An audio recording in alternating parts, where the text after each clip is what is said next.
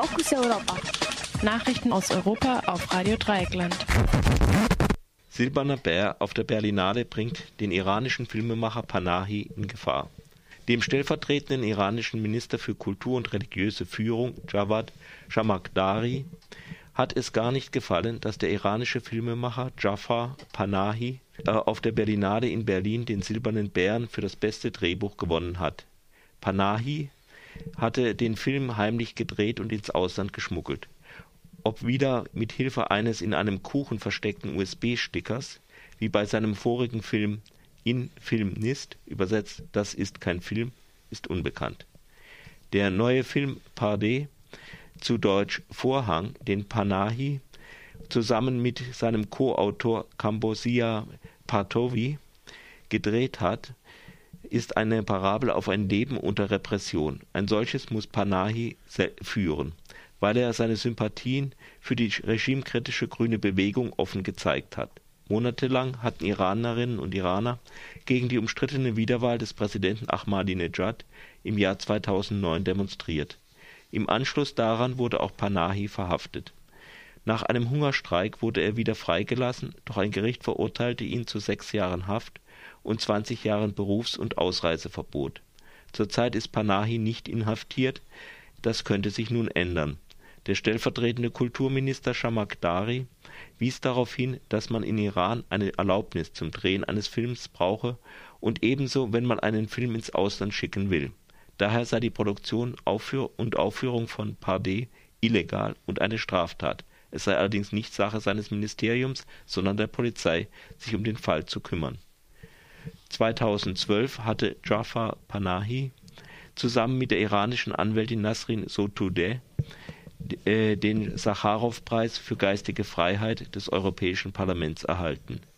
Über den Film Pardé hat Radio Dreieckland im Morgenradio und Mittagsmagazin am Dienstag berichtet. Der Bericht von der Berlinale kann auf unserer Webseite www.rdl.de angehört werden. Braunbär M13 abgeschossen.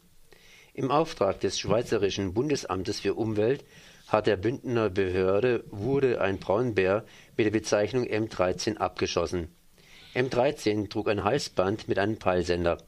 Zuvor hatte sich der dreijährige Bär anders als von den Behörden geplant in der Nähe von Menschen aufgehalten, und zwar war er ihnen zum Teil am helllichten Tag gefolgt.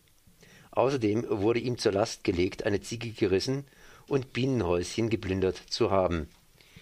Die Bärenexpertin des Worldwide Funds, Johanna Schonberger, kritisierte den Abschuss.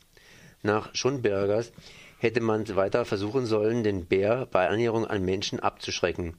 Dies geschieht mit sogenannter Bärenmunition, die den 120 Kilogramm schweren Bären auf Felle gebrannt wurden, um ihm nötigen Respekt vor den Menschen und ihren Behausungen beizubringen.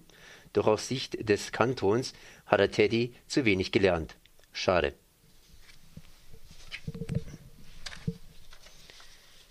Ungarn. Hakenkreuz darf wieder getragen werden. Das ungarische Verfassungsgericht hat entschieden, das Symbol der Willkürherrschaften wiederum in Ungarn äh, getragen werden dürfen. Insbesondere das Hakenkreuz und der rote Stern der Sowjetzeit ab dem Mai dieses Jahres wieder öffentlich getragen werden dürfen. Nach Ansicht des Verfassungsgerichtes verletzte das Symbol, das Verbot solcher Symbole die Meinungsfreiheit. Kommissar sieht Europäer auf Knien nach Ankara robben. Laut einem Zitat der Bild-Zeitung hat der Europäische Kommissar für Energie, Günther Oettinger, zu dem seit langem festgefahrenen Beitrittsprozess der Türkei erklärt: „ Zitat, Ich möchte wetten, dass einmal ein deutscher Kanzler und eine Kanzlerin im nächsten Jahrzehnt mit den Kollegen aus Paris auf Knien nach Ankara robben wird, um die Türken zu bitten: Freunde, kommt zu uns. “Der Präsident der EU-Kommission José Manuel Barroso distanzierte sich von dieser Äußerung seines deutschen Kommissars. Das ist seine, das ist seine persönliche Meinung und nicht die Meinung der EU-Kommission, sagte Barroso.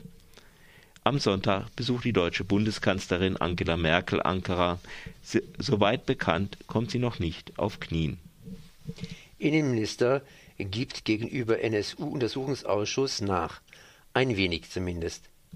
Wie die Süddeutsche Zeitung unter Berufung auf Mitglieder des NSU-Untersuchungsausschusses berichtet, will der Innenminister Friedrichs nun doch die Befragung eines Beamten zulassen, der für den V-Mann Corelli zuständig war.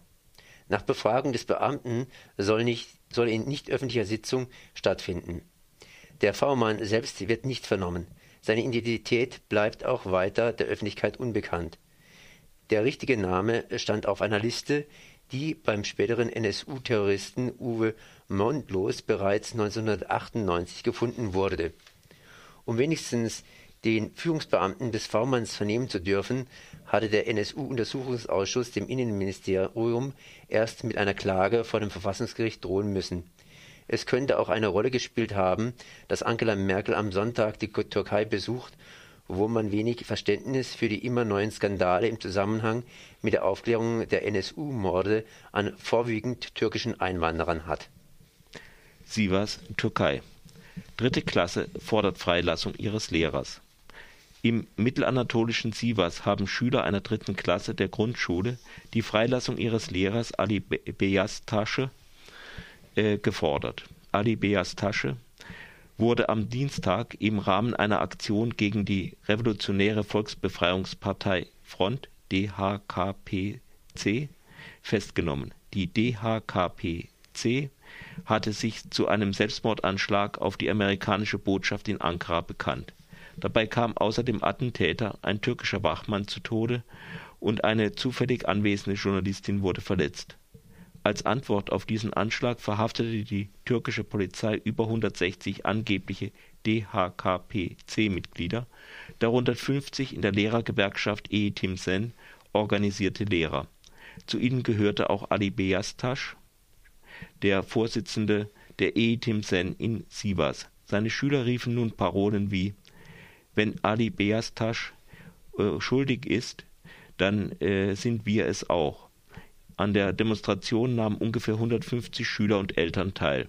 Die ca. 200.000 Mitglieder zählende Lehrergewerkschaft Eğitim-Sen ist seit längerem im Fadenkreuz der Regierung und der Sicherheitsbehörden. Dabei geht es um Lohnforderungen der nicht eben gut bezahlten türkischen Lehrerinnen und Lehrer, aber auch um Forderungen wie der nach muttersprachlichem Unterricht für die türkischen, für die kurdischen Kinder zwiespältiges Urteil des Bundesverwaltungsgerichts zur Auskunftspflicht von Behörden.